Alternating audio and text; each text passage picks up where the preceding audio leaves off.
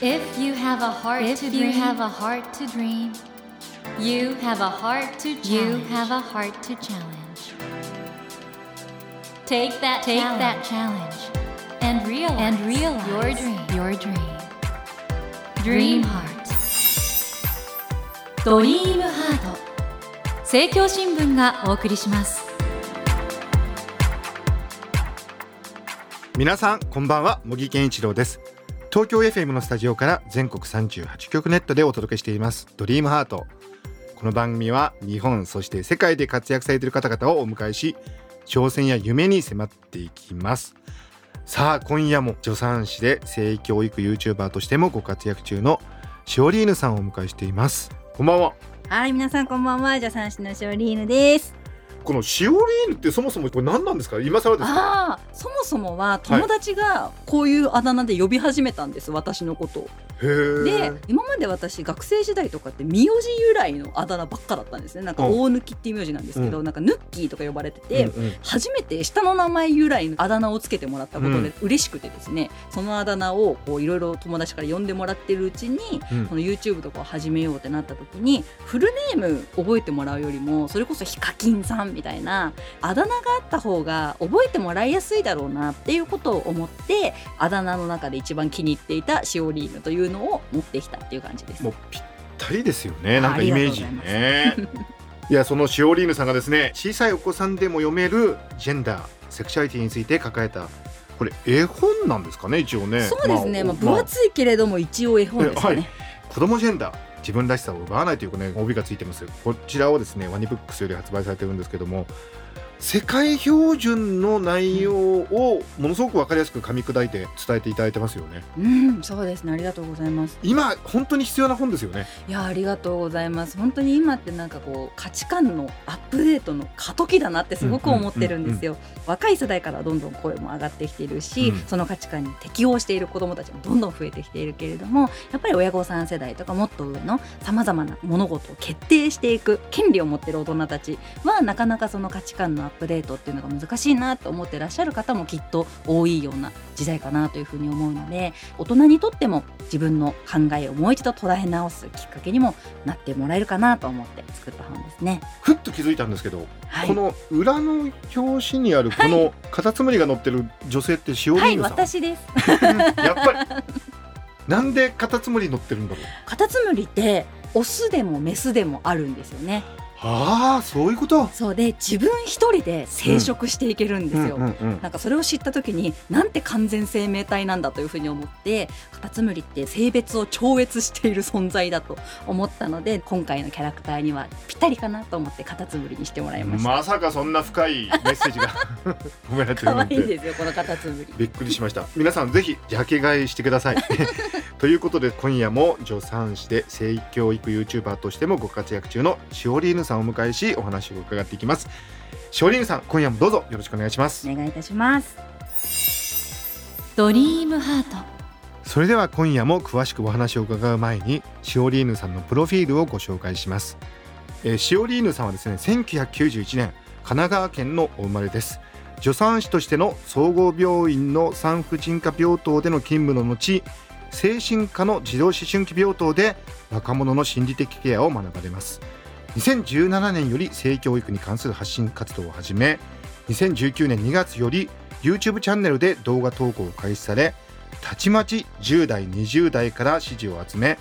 現在のチャンネル登録者数はこの収録時点で14万7千人と人気を集めていらっしゃいますということでシオリーヌさん今回の子供ジェンダーこれ本当素晴らしい本なんですけど2冊目の本はいということで、そうです。1冊目のこの「チョイス」っていうね、はこの本は実は出すのすごく苦労されたそうじゃないですか。ああもうそこまで知っていただいてありがとうございます。どん。な苦労があったんですか？最初はですねね中高生向けの性教育の入門書のような本を作りたいということで、まあ、その企画に賛同してくれたある大手出版社さんがいらっしゃってまあ大手出版社、はい。そうなんです。でその編集さんとうん。一生懸命作っていって、うん。もう原稿ほとんど出来上がりもう本の中身だいぶ完成したぞというような段階になってですねその大きな出版社の偉い方うん。がですねそういった私が出したい本の内容を知ったところ、まあ、こんな内容まあそれこそ具体的にうん。性の話をきちんと言及しているような本を中高生向けというふうに言って出版してしまうと、やっぱりその若い世代がそういう恋をすることを受け入れてるような会社だと思われると困ると。いうことになりましてうちの会社からそういう本を出すの NG ですとうん。いうふうになりましてもうほとんど本できてますけどっていう状態の段階から企画が白紙になってしまってですね、ええ。そうなんですよ。一回その出版なしっていうふうになってしまって、まあでもそこからツイッターでですねこんな経緯でもうなんてポイズンな世の中なんだとか言いながらちょっと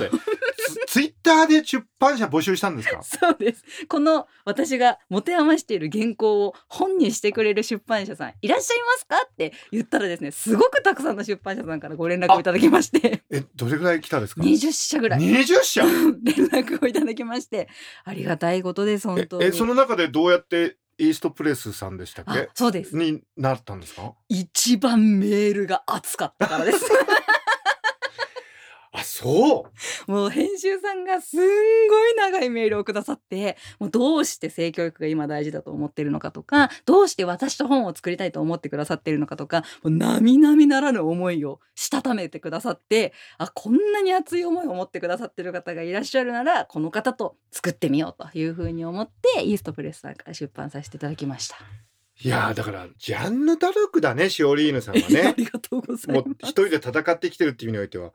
徐々にだから日本の中でも受け入れられてきていて、はい。今回の子供ジェンダーは素晴らしい本になってますけど逆に言うといまだにそういう反発みたいなのあるんですか？いやー、めちゃくちゃあると思あいます。あるあるの、やっぱり今私みたいなこう発信をしていると、性の話とか大事だよねってうん。思ってくれてる方がもうん。う主にこうん。うリアクションをくださるので、なんか世の中変わってきたかもっていうふううにん思うんですけど、うん。でもやっぱりいざこうじゃあ性教育という教育システムが変わっていくとかっていうことを声を上げてくださってるそれこそ議員さんとかもたくさんいらっしゃるけれどもやっぱりそれが教育の基礎が変わっていかないうんそこにあるハードルのこととかを知っていくと、あ、変わったと思ってるのってやっぱりこの身近な社会だけで、まだまだ戦わなくてはならない存在っていうのが山ほどあるんだなっていうことは日々感じてますね。コアの部分は変わらないということなんですね。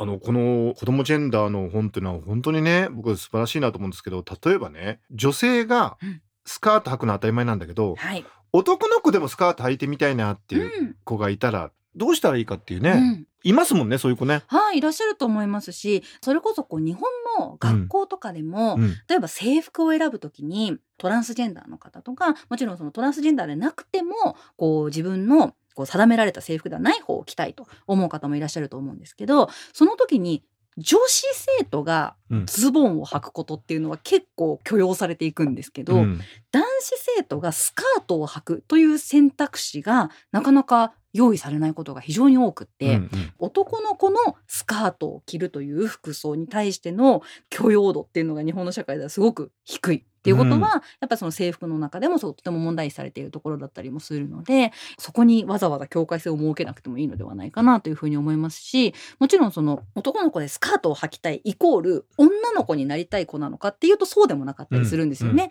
男の子として生きているけれども女性の着る服が着たいだけっていうセクシュアリティの方ももちろんいらっしゃるからなんかそこは一人一人自分の体に自分が着たいものを着る権利というのがあると思うのでそこに関してはもう少し人の権利を奪わないというか選択肢を狭めない雰囲気作りをしていきたいなっていうふうにはすごく思ってますね。このシオリーヌさんの書かれた子供ジェンダー読んでるとですねいろいろやっぱ男らしさ、女らしさっていうのに我々捉えられちゃってんだなと思うんですけど、シオリーヌさんどうやってここに来たんですか？だから今まで働いてこられた中の現場とかでこういう問題に出会って。でもそれも大きいかなと思います。あの、うん。私助産師として産婦人科に勤務した後に、精神科の児童思春期病棟っていう病棟でもこう働いていたことがあるんですけど、はいはい。やっぱりその心のこうトラブルだったりとか課題を抱えてらっしゃるようなお子さんたちとたくさんお話をする機会があったんですけど、そこでこう思い悩んでいる子どもたちの中にはやっぱり普通はこうじゃなきゃいけないのにとか女の子ってこうじゃなきゃいけないのにとかやっぱりその人から与えられて押し付けられてる枠の中に自分が当てはまらないっていうことで悩んでいるお子さんすごく多かったんですよ。よ。これが普通なのに普通にできない自分のことをすごく責めてしまっていたりだとかっていうこととっても多かったんですけどでも出会ってきた子どもたちこうみんな見ていると本当にみんなオリジナルの魅力がたくさんあってそんな枠にとらわれなくてあなたの素敵なところを伸ばしていけばいいのにって思うような出会いがたくさんあったんですけどそうはさせてくれない社会っていうのがあって、うんぱりなんかその社会の方を大人が変えていかなきゃならないんじゃないかなっていうふうにはすごく考えていたのでそれは一つ今の私の活動のルーツになってるかもしれないなと思います。素敵ですよね。だからこの子供ジェンダー、この一冊の本が出ることで救われる人たくさんいるだろうし、いや嬉しいです。これをねたくさんの人に読んでいただいて、あとやっぱり社会の意識が変わっていくといいですようんね。本当にそう思いますね。この本は子供向けに書いた本ではありますけど、やっぱりこうどこかこれを読み聞かせしている大人の方に聞いてほしいっていう思いもすごくあるので。なるほど。子供に対して読み聞かせているうちに自分の中にあった固定概念とか自分が持っていた偏見みたいなものにちょっとでいいから気がついてもらうような体験になってくれるといいなっていう思いもあります。ぜひリスナーの皆さん、大人向けの本としてはチョイス、はい自分で選び取るための性の知識、イーストプレスさん。この本と子供ジェンダーとそちらのも読んでいただきたいなと思うんですけども、はい。ちなみにショーリーヌさんのネイルがすごく素敵でああ、りがとうございますこ。れご自身でやられてるんですか？これはお店に行ってやってもらってますすいません素人みたいなこと言っちゃってそういうところだからやっぱり好きなんですね。そうですね。私結構派手派手なものが好きなので。そうなんですか。でもそれも結構 YouTube の動画とかをご覧になってる方から、うん、助産師らしくないというお叱りをいただくことは多々ございます。やっぱりらしさというもののなんかはもう思い込みがあるんですね、そうですね。今も結構髪の毛とかもすごく明るい色なんですけど、うん。やっぱりそういうのも黒髪で落ち着いたメイクにしてネイルとかもしてない方がなんかもっとこう助産師らしくていいんじゃないですかとか言われることもあるんですけれども今私はこう病院とかで働いてるわけではなくて服飾着て別にありませんので今私が自由に楽しんで働いてる姿を子どもたちに見てもらうことで大人って結構楽しそうじゃんみたいに思ってほしいなっていう思いもあったりするので私もしたいことは我慢しないぞというふうに思ってます。このショーリーヌさんがね YouTuber として発信されてることって本当に僕大事なことだと思うんですけど、うんやっぱり日本の社会ってこれからどう変わっていってほしいですか？そうですね、まあ、やっぱり今はこうやって一人の YouTuber だったりとかさまざまな民間の企業だったりがこう学校で届けられていない性の情報っていうのを子どもたちにきちんと伝えるためにこういろんな発信を頑張ってる人はすごく増えてきたと思ってるんですけどやっぱり根本は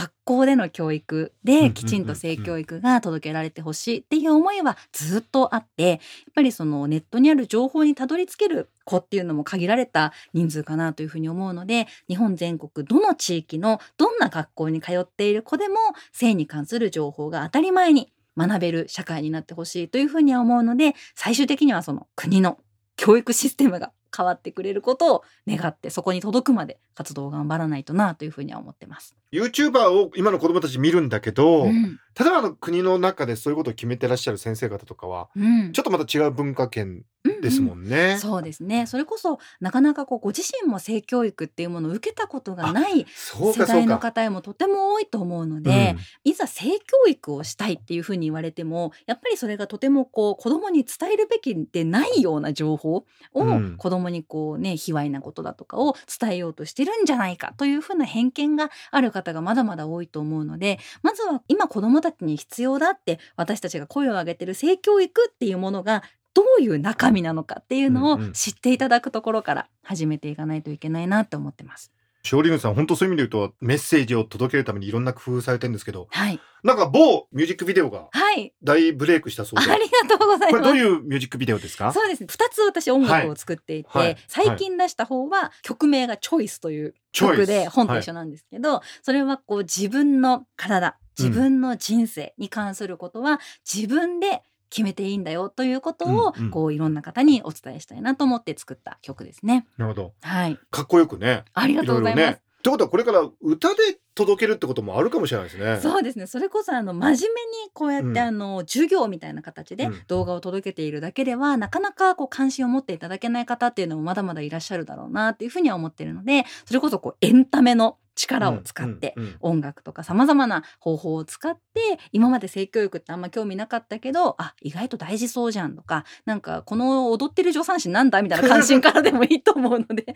なんかいろんな入り口からこう知っていただけたらいいなと思っていろんな方法を試してみたいなというふうには思ってます。それぞれの人がはい、自分らしく生きていける？うん。そのチョイスってこれ重い言葉ですよね。自分で選べるという、うん今選べてないんですかね？そう思いますね。まあ、それこそ選択肢自体が与えられてない状況も多いと思いますし、うん。自分にはいろんな選択肢があるということを知らない人もとても多いと思いますし、うん。自分のことは自分で決めていいっていうエンパワーされている。それをこううん。自分で決めていいのだという思いを持てている人もまだまだ少ないように思うのでその自分のことは自分で決めるというマインドをこうみんなが育てていけるように、うん。こうどんどん私もエンパワーする。皆さんを勇気づける活動をしていきたいなって思ってます。エンパワーってね力をもらうというか、自分で自分のことは決められる人生が一番うん楽しいしはい。いいですよね。本当にそう思います。だからこそこう選び取るためにも事前情報というか、うん。必要な知識というのがあると思うので私はこう皆さんの代わりに決めることは絶対にしないというふうに自分の心に決めているので子どもたちとかこう話を聞いてくださる皆さんが自分の意思で選んでいけるように必要となる情報を分かりやすく余すところなく伝えていきたいというふうに思ってます。あのしおりんさんこの番組のテーマは夢と挑戦なんですけども、はい今後いろいろ活動していく中でこういうことができたらいいってうんいう夢とか挑戦って何でしょうか、まあ、最終的な夢は本当に日本の教育、性教育を変えることです。あーだからこれはねうん大きな夢だね。はい。なので、そこに届くまで、だからこそ、まずは、今はこう、仲間集めの段階だなというふうにすごく思っていて、それこそこう、国とか、教育とか、大きなものを変えるためには、そこにこう、みんなが大きな力を連帯する必要があるなというふうにすごく思っているので、まずは YouTube だとか、講演活動だとか、様々なもので、こう、性に関する情報っていうのをきちんとお届けして、あ、こういうの勉強するの大事だねって思ってくれる仲間をきちんと増やして、で最終的にはそれをこうね大きなところに届けて国のシステム教育システム自体が変わってくれるといいなというのが最終的な大きな夢ではあります。はい、皆さんぜひあのシオリーヌさんの活動にご注目ください。そしてぜひ、えー今回ですね出されました子供ジェンダーたっぷりあのいろんな知恵が詰まった本となっております。ぜひお取りください。そうしてこちらのご著書を番組プレゼントとして3冊いただきました。ありがとうございます。。ありがとうございます。シオリーヌさんの直筆サインがついてプレゼントいたしますので、ご希望の方はですね、この後番組のエンディングで応募方法をご案内いたしますので、もう少しお待ちください。ということで、森健一郎が東京 FM のスタジオから全国放送でお届けしています、ドリームハート。今夜も助産師で性教育 YouTuber としてもご活躍中のシオリーヌさんをお迎えしてお話を伺ってきました。シオリーヌさん2週続けて本当パワフルで素敵なお話ありがとうございました。どうもありがとうございました。Never let go of that dream. Never forget that heart to challenge. Dream Heart. 茂木健一郎が東京 FM のスタジオから全国38局ネットでお届けしてきました「ドリームハート今夜も助産師で性教育 YouTuber としてもご活躍中のシオリーヌさんをお迎えしましたがいかがでしたでしょうか？やっぱりね人が人として自分の生き方を選択するこのチョイスというのがねシオリーヌさんのお仕事のキーワードだと思うんですけどもこれはとても重くそして大切なことだと思うんですね。シオリーヌさんがおっしゃってましたけどいや今チョイスがそもそも与えられてないし与えられてることにも気づかない？そういう人も多いんだとおっしゃってましたがやはりあの我々自分らしさそして誰からしさということをお互いに尊重してね生きていくそういう社会にできていったらいいなと思いますしそのためにねシオリーヌさんが出してくださってるメッセージこれみんなで受け止めてねどうやったらじゃあこれを多くの人に届けることができるのかというそういう教育のあり方なんかも含めてこれから考えていく必要があるかなと思いました。それではお待たせいたしました。今夜のプレゼントの応募方法をご案内いたします。シオリーヌさんがジェンダーセクシャリティについて書かれた絵本。子供ジェンダーこちらを3名の方にシオリーヌさんの直筆のサイン入りでプレゼントいたします。ご希望の方は必要事項を明記の上ドリームハートのホームページよりご応募ください。私模擬に聞きたいことや相談したいことなどメッセージを添えていただけると嬉しいです。なお当選者の発表は商品の発送をもって返させていただきます。たくさんのご応募お待ちしております。そして無料音声アプリオーディでドリームハートの番外編番組茂木健一郎のポジティブ脳教室を配信中です。こちらも聞いてみてくださいね。さて来週のお客様はお笑いコンビパックンマックンのパックンことパトリック・ハーランさんをお迎えします。ぜひ来週も聞いてみてくださいね。それではまた土曜の夜10時にお会いしましょう。ドリームハートお相手は森健長でした。ドリームハート。政教新聞がお送りしました。